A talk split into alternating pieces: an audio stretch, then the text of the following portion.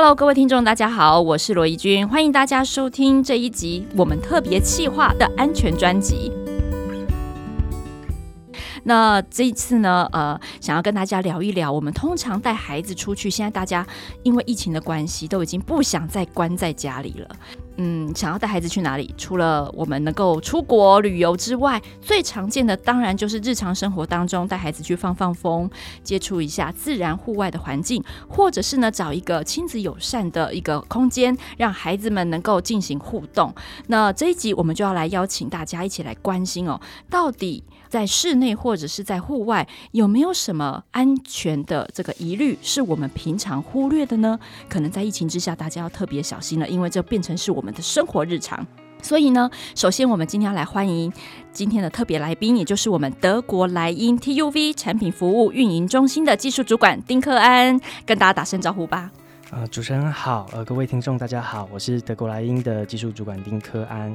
那在这一集的节目里面，会跟大家分享一下，就是有关于呃儿童游戏场相关的一些设施的规范，那还有一些风险，那还有小朋友的安全，我们要怎么样去做一个把关跟保障？那还有一些家长如果到了现场，要如何去判断说，那我们游玩的这些设备是否有？和相关的安全性，嗯，不过讲到安全呢、啊，我们很关心、很担心，但是不晓得该做什么好，所以今天就是要请柯安来跟我们分享一下。比如说好了，呃，在户外我们最常带孩子去放风，一定是公园。啊，是。那在室内的话呢，可能就是亲子餐厅啊，或者是一些呃号称友善的环境。那这个友善环境可能就是里面会摆一些孩子喜欢玩的游戏，或者是拍照打卡的相关完美景点。对，那我觉得这个应该都是大家疫情下很重要的娱乐。那我们就先从户外开始好了，因为小孩子关不住，户外的公园。好多游具，好多特色公园，不管是有特色的、没特色的，都是我们的主要的这个放风地点。哎，那在柯安妮的经验里面，有没有台湾最常被忽略，或是哎最容易受伤的点在哪里呀？呃，其实像呃爸妈啊，或者是家长，通常都会带小朋友最常去的地方就是公园。那其实公园现在有很多的特色的游具、特色的设备。那其实我们有统计过。不管是呃公园或者是户外的游戏场，比较容易发生的第一个呢，就是小朋友从设备上面有坠落的一个危险。嗯。那这个坠落的危险呢，就会导致可能小朋友会有一些肢体上面的受伤。那不管是擦伤啊，或者是比较严重的，像是有骨折之类的状况，那我们有一个呃安全的防护铺面，就可以尽可能的减少小朋友的危害。那第二个就是可能小朋友在游戏的过程当中，他可能呃比较好动，太好动了，嗯、所以他在于一些呃玩乐的过程，可能会去卡到头啊，或者是卡到身体。那小朋友呃看到洞洞，他就很想要去戳看看，哦钻看看，所以就会导致可能会有一些卡线、右线的一些问题。那最后一个可能就是跟呃儿童游戏场的管理人员比较有关系，他可能就会有一些尖端啊，或者是锐边。在这个尖端锐边比较常出现的，就是像在一些螺丝或者是一些塑胶，它可能没有收边。像之前某一些县市，它可能就会有呃一些管状的溜滑梯，它可能就没有收边好，所以小朋友从呃滑梯底下穿越跑来跑去的时候，他的头皮就很容易去受到尖端锐边的割伤。大概这是我们整理出来比较容易的三大的受伤危机。嗯，我觉得呃，除了最后一个，可能大人比较容易发现，对不对？比如说像那个螺丝很凸出来啊，或者是你刚刚说那个边很粗糙，对，可能连大人不小心都会划过，都会受伤，更何况是小孩。嗯，没有错。嗯，不过刚刚柯安讲的第二点，我倒觉得蛮好奇的，因为你刚刚说常常会有卡头卡脖子，对不对？因为有洞就想钻，这蛮符合幼儿探险的这个个性。有的时候是手伸进去打打招呼，有的时候头探出去。不过面临像这样子的一个呃探索式的，家长不容易发现，感觉上因为家长的头就伸不过去嘛，对，所以他也很难想象这个地方会发生危险。那你们是怎么做检测的呢？呃，那我们就会根据我们国家的标准，哦、那就会有呃有一些检测的设备啊，或者是字具。那会有一些像模拟小朋友的头，模拟小朋友的身体，哦、那有这些的字据来判断说，那小朋友的头或身体会不会容易穿越过这些孔洞？嗯，那如果这些孔洞可能会没有办法穿越，那就代表小朋友可能就会受到一些这个卡线的问题。卡线的问题，它会造成一个很严重的状况，是他小朋友会有窒息的危害。没错，因为小朋友他可能他的双脚是悬空的。他必须要依靠着可能脖子啊、头部的力量，那其实他在很短的时间里面有可能就会昏厥，那这个其实是蛮危险的。对啊，我觉得你们好厉害，你们我很难想象到底要怎么看出危险的这件事。比如说像小孩子爬楼梯要爬到那个平台，那个好像也也有高度上面需要注意的部分，对不对？嗯、呃，对，就是如果像楼梯的话，那我们很重要的就是每一阶的楼梯要一样高。就是、哦、还要一样高，对，尽可能让它一样高，嗯、因为其实像不管是成年人或者是小朋友，都会有一些经验，就是走楼梯踩空。对，那其实对于可能很小很小的小朋友，他的腿就是短短，然后身高还矮，嗯、那其实他们对于楼梯可能不同高会比我们大人更敏锐，哦、所以他特别容易会有踩空的状况。那另外一个是小朋友，越小的小朋友，他的生理就是头大身体小。所以呢，嗯、代表说他的呃重心会比较集中在上半部，所以它只要一踩空，很容易很容易就会往前翻滚跌落，所以这个是蛮危险的。哦，没错。那室外大概呃几个比较重要前三大的，你都帮我们把关到了。那我就要移到室内。现在好多爸妈喜欢拍照，对不对？对。我们去这边也是要娱乐一下自己哈。那但是这些完美的景点啊，呃，通常呢，因为很多都是举家出游，会带着孩子去，那当然也会希望孩子入境哈。所以不管是不是油具，其实都会潜在着一些大人跟小孩本来他的体型身高就不一样的一些危险，所以在室内游乐场，哇，这个爸妈很喜欢丢包的地方，可不可以来帮我们归纳一下？那最容易发生或是常被忽略的点有哪些呢？好，那第一个就是呃，室内亲子乐园的话，比较常见的就会有呃三个东西，第一个东西是围网。那第二个东西呢，叫做球池。那最后一个叫做溜滑梯。这三个不是都很安全吗？对，那 哇，赶快来帮我们分享。把它组合在一起的时候呢，嗯、其实第一个就是我们要先看球啊，它如果摆的太多，嗯、那小朋友很喜欢做一件事情，叫做在球池里面游泳或者是捉迷藏，会把自己埋起来。对，他会把自己埋起来的状况呢，如果有另外的小朋友从溜滑梯溜下来，可能就会直接脚会撞到那个。藏在球池里面的小朋友，等一下，所以你的意思是说，连球池里面要放多少球都是有学问的？呃，对，它会有一个规定球的高度，还有球本身的大小都会有要求。哇，那颜色有吗？啊，颜色就没有了。那就是球的大小也要符合，就是不要让小朋友就是可以产生窒息的危害，就是可能小朋友会吞进去。因为小朋友看到东西就想要往嘴巴。对，有些是会有探索型的，没错。对对对，嗯、所以就是要避免这样子的问题。那或者是说，在一些呃通道里面，那通道里面小朋友乱跑乱钻啊，那。你的网子有没有坚固？那你的金属物啊、金属件有没有做完善的包覆？这个都很重要。嗯，因为小朋友在这个有限的空间里面跑动的时候啊，可能冲来冲去，那一不小心可能就会撞到一些硬质的物体。嗯，那可能包含墙壁啊，包含柱子，好，包含天花板。这些的其实都会造成小朋友一个蛮大的风险，所以在呃室内乐园啊，或者是亲子餐厅这一类的游戏场，其实这刚刚上面讲的是比较容易发生危险的地方。嗯，那因为游乐场通常也不可能只有为某个年段开设，它通常都是混龄。啊，比如说二到五岁，二到六岁，那现在小孩发育又不太一样，有的可能三岁已经长到五岁的样 子，对对对，所以他可能在里面哇，那个呃身形大小会差非常多，那大家的肢体成熟度也会差非常多。那我想柯安应该呃经验很丰富，有看过这么多不一样的案例，就你的印象当中有没有什么印象比较深刻的案例是在室内游乐场或者是户外发生的，都可以给我们一些案例提醒。呃，其实呃，游戏场它会有做一些年龄的区分。嗯，那其实，在室内乐园里面呢，它通常业者都还会额外增加一个身高体重的限制，哦，就是比较避免说，诶，可能三岁的小朋友可能长的身高啊、体型不太一样。那在户外的公园，因为它就是比较主打全年龄的，对，所以其实它就会比较没有呃身高的这些限制。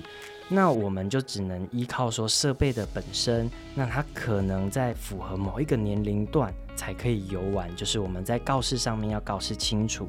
那第二个是说，像现在的公园，它就会有。呃，像特色公园，它会有年龄上的区分。那可能有一些区域就是给二到六岁的小朋友，就是可能幼儿园啊、幼幼班的小朋友。那另外一区呢，可能就是给比较呃国小的小朋友，可能是五到十二岁的。那其实靠一个分区跟分领的一个管控，其实就可以很大幅度的降低设备对于小朋友的危害。好，这一点我觉得要特别给家长一个重要的概念，因为呢，有些孩子，比如说他是嗯三到五岁好了。但也许爸爸妈妈常常带他出去玩，他的身体非常的肢体非常灵活，可能他就会想要跨级挑战，有没有？他就想要去那个比较难的地方。那或者是呢，有一些比较害怕的大哥哥大姐姐，哦，平常比较很少放风，他突然就想要回温童年，想要到那个比较低龄区。那这个时候，刚刚柯安有告诉我们，尽量不要。因为不同的油具，它其实是根据不同的身高、不同的体重限制、承载重的限制去做设计的，所以这一点要特别提醒大家喽。嗯，不过刚刚讲到这个，我就想到，现在有非常多的公园啊，很大，那因为它必须要共融，对不对？哈，所以呢，那个融到连老人家的体健设施也进去了。我们常常看到阿公阿妈也有一些这个体健设备，对体健设备在边边嘛，哈，不同区域，但是很多孩子都去玩呢。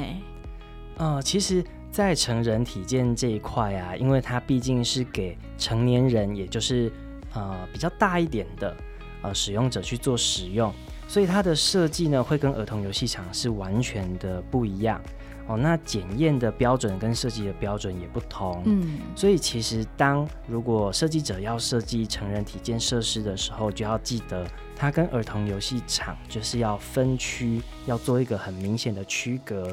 那在告示上面也要特别留意，就是尽量不要让小朋友进入到成人体健设施的这个区块。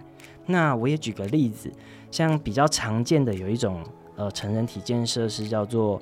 呃，太空漫步机，对，呃、就是模拟 太空人走路的那个样子。但是呢，它的这个摆荡的幅度其实蛮高的，嗯，所以其实对于小朋友来讲啊，可能这个摆荡的幅度刚好就会打中他的头部啊，或者是胸部。其实对于小朋友是非常的危险的哦。那有些小朋友他可能会把这个呃摆荡的设备推得特别的高，让它落下来。就是想要玩游玩这样的方式，那其实如果撞到旁边的小孩或撞到自己，其实都是非常危险的。所以基本上呢，如果有要设计成人体健设施的话，还是建议要呃完整的跟儿童游戏场做区隔，要分区分龄的管理跟限制会比较妥当。当然啦，这是从我们使用者的行为嘛，哈，我们尽量不去跨区跨跨年段。但是有时候孩子，有时候我在旁边看，非常多小孩很喜欢玩阿公阿妈的体健设施。但是呢，嗯，虽然他们肢体蛮灵活的，但是有一种是那种跨大步的，有没有？就是前后前后的。哦、对，对，对。有时候小孩子不小心踩空啊，那个东西。摆荡回来的力道，而且它又是铁的，那个打到真的非常痛。不要说是小孩了，连大人都受不了。不过有趣的在这里哦，因为呃，像德国莱茵，它就会针对游戏场这边去做安全检验的这个检定。那这个是我们已经有相关法规，所以大家都可以到德国莱茵的部落格里面，我们有一连串的名单，大家可以去搜寻哦。呃，哪边是？已经确认经过德国莱茵检验中心这边检验的，但你知道吗？刚刚我们说的体检设施，其实政府目前是并没有明确的去呃强制规定要检验，所以小心哦。不只是体型上，因为那个成人的游具是没有经过检验，目前没有强制啦。我们在这边也呼吁所有的政府单位可以也把它纳入这个检验的标准里面，但是在还没有立法修正通过之前，请大家要小心了。哦，对，因为它在设计的。阶段其实使用的标准也是都完全不一样。那目前这个成人体健设施它所参考的呢是欧盟的标准，它是叫 EN 一六六三零的这个标准。嗯，所以它针对不管是设备面啊、使用区，然后一些使用的环境，它的要求都会跟儿童游戏场不太一样。那其实如果有相关的一些检验的要求，或者是政府机关对于这一方面的检验服务，其实也都可以跟我们德国莱茵进行洽询。嗯，哎，不过接下来我要有一个小小的天外飞来一笔的小题目，就是我们都会很好奇啊，比如说今天当你们接到一个案子，然后去一个公园啊，你可不可以给我们一点想象，就是你的工作流程是什么？比如说你会检查哪些地方啊？这好像职业探索的一个描绘哦。跟着小小建筑师过一天，那我们今天跟着小小检验工程师过一天的话，那比如说你们去了一个公园，哎，你们会做哪些步骤？好，那我们到公园，我们第一个呢，我们就是要看它的告示牌。嗯，我们要先看说，哎，那这个场地是要给几岁到几岁的小朋友做使用的。那确认好之后呢，我们就会进到这个游戏场里面的设备。那对于设备，我们可能第一个会看它说有没有损坏啊，或者有没有生锈。那其实呃，生锈的这个点其实是比较容易被忽略的。对，因为生锈其实小朋友他看到这个东西，他会想要去抠，因为会那个生锈锈会掉下来，他就会想要抠一抠，那不小心又含进嘴巴里面，其实就会非常的可怕。那对于这个生锈，大概看完之后，我们接下来就会进到设备。诶，可能像溜滑梯，可能它就会有一些相关的角度的要求啊，嗯、或者是溜滑梯高度的限制。那像如果是荡秋千的话，那可能就会有它的座椅有没有符合相关的撞击的要求。嗯，那或者是它的使用区、玩乐的净空区有没有符合相关的限制。那有没有一一规定符合栅栏的高度啊，或者是护栏的高度等等的，就是有不同的设备，我们就会用不同的检验标准跟章节去进行判定。那沙地有没有？呃，那沙地的话呢，如果它是地面式的沙坑，那它就要去定期的清洁里面，因为它里面可能会有一些残留的玩具啊，或者是呃动物的一些排遗物啊，或者是一些尖端锐边的东西，很容易藏在里面。嗯，所以其实呃，不管是管理人员或者相关的负责单位，都应该要定期去将沙坑整地，就是整理干净，不然其实小朋友在里面玩一玩，可能就会摸到一些不该摸到的东西。哦，听起来就非常的恶心。哎，那像那个呃塑料有没有有没有一些相关的规定？呃，像塑料的话，它其实就是有相关的一些化学检验的要求。那一般比较常见的呢，会是像呃 CNS 的四七九七，那它就是有针对化学化性材料的一些检验。那像我们刚刚提到的生锈这个部分啊。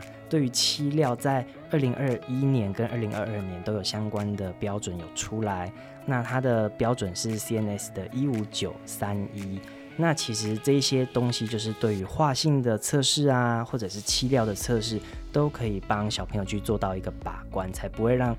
病病从口入嘛，比较容易让小朋友吃进嘴巴里面，就是要特别注意。嗯、你刚刚讲了好多数字哦，我一个都听不懂。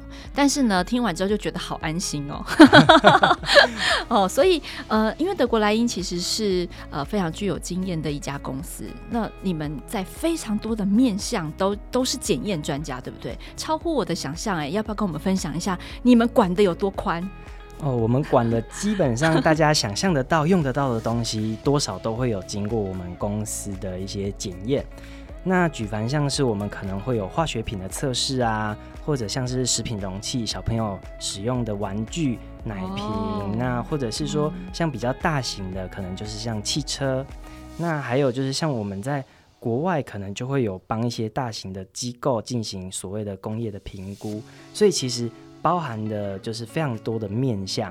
那在儿童游戏场这一块，我们主要负责的就是在呃 CNS 的这个些标准里面，要让这些游戏场符合我们政府的要求，还有国际的标准要求。嗯，其实我觉得我们国内消费者慢慢有被教育的，越来越能够。呃，有消费者意识哦。比如说呢，我今天录音的时候，旁边有一杯手摇饮，对不对？然后我们通常就会知道说，哦，我买手摇饮的时候，我要去请他出示，哎，他们的水质哦，有没有过滤啊？有没有用过哪一家的啊？现在大家好像都慢慢开始有这个意识，所以今天我们这一集也是要给大家知道，举凡亲子相关的玩具啊、衣物，甚至衣物也有，对不对？你刚刚说化学嘛，对对。然后还有食品容器，那甚至你们还有做荧幕，对不对？哦，对，我们的荧幕会有相关的一些蓝光护眼的认证。那其实像现在一些手机啊，或者是电脑的国际大厂，上面也都会有我们德国莱茵 TV 的 mark，就是会绣在上面。对，所以呢，我们就是要跟。我要求手摇饮的水质一样，我们大家应该都要有渐渐这个意识哈，尤其是孩子使用的相关物品。那德国莱茵这边其实各个检验，他们其实应该都算是有了。那大家可以主动呢，在消费的时候去选择有德国莱茵认证的，或者是呃，可以主动的要求对方看看有没有相关的检验报告，让自己消费得更安心。那呃，最后我想要请教一下，就是。呃，既然我们在游乐场这边，不管是室内还是户外，都是专家哦。那大家可不可以给我们一些建议？因为你知道，再安全的游具，只要是不当的行为使用，都还是会有危险。在这个部分，也可以给我们一些观察嘛？因为我相信一定会有一些不当使用，导致还是受伤，对不对？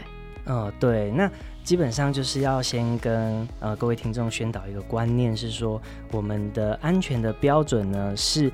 尽量的让小朋友受到的伤害降到最低，可是并不是说完完全全不会受伤。嗯，所以其实当小朋友进到这个游戏场的时候，建议还是要有家长在旁边陪同。那如果说小朋友有一些不当使用的时候，家长也是要去提醒小朋友说：“诶，那我们要如何的安全去使用这些游戏设备？”那如果有一些是比较体能性啊，或者是比较高刺激性的设备的时候，那其实家长应该要先去呃注意一下，看告示牌有没有相关的说明、使用说明。那小朋友在游玩之前，也要大概教导小朋友说：诶，那我们要怎么样更安全的去使用这些设备？所以家长就是不要坐在旁边，就是滑滑手机，然后就让小朋友自己在那边玩，其实是蛮危险的。对啊，包括他们的衣着跟鞋子也要注意。对，那如果是衣着跟鞋子的话呢，就是要注意说啊，如果穿衣服尽量不要穿有呃像是帽梯它可能会有一些绳索啊、束带之类的。那鞋子上面如果有鞋带，也切记要绑紧，那就是不要让一些。呃，这些衣物啊，或者是鞋带啊，造成一些缠绕啊、缠结点。像如果卡在溜滑梯的某一个地方，那可能小朋友就很容易会受伤。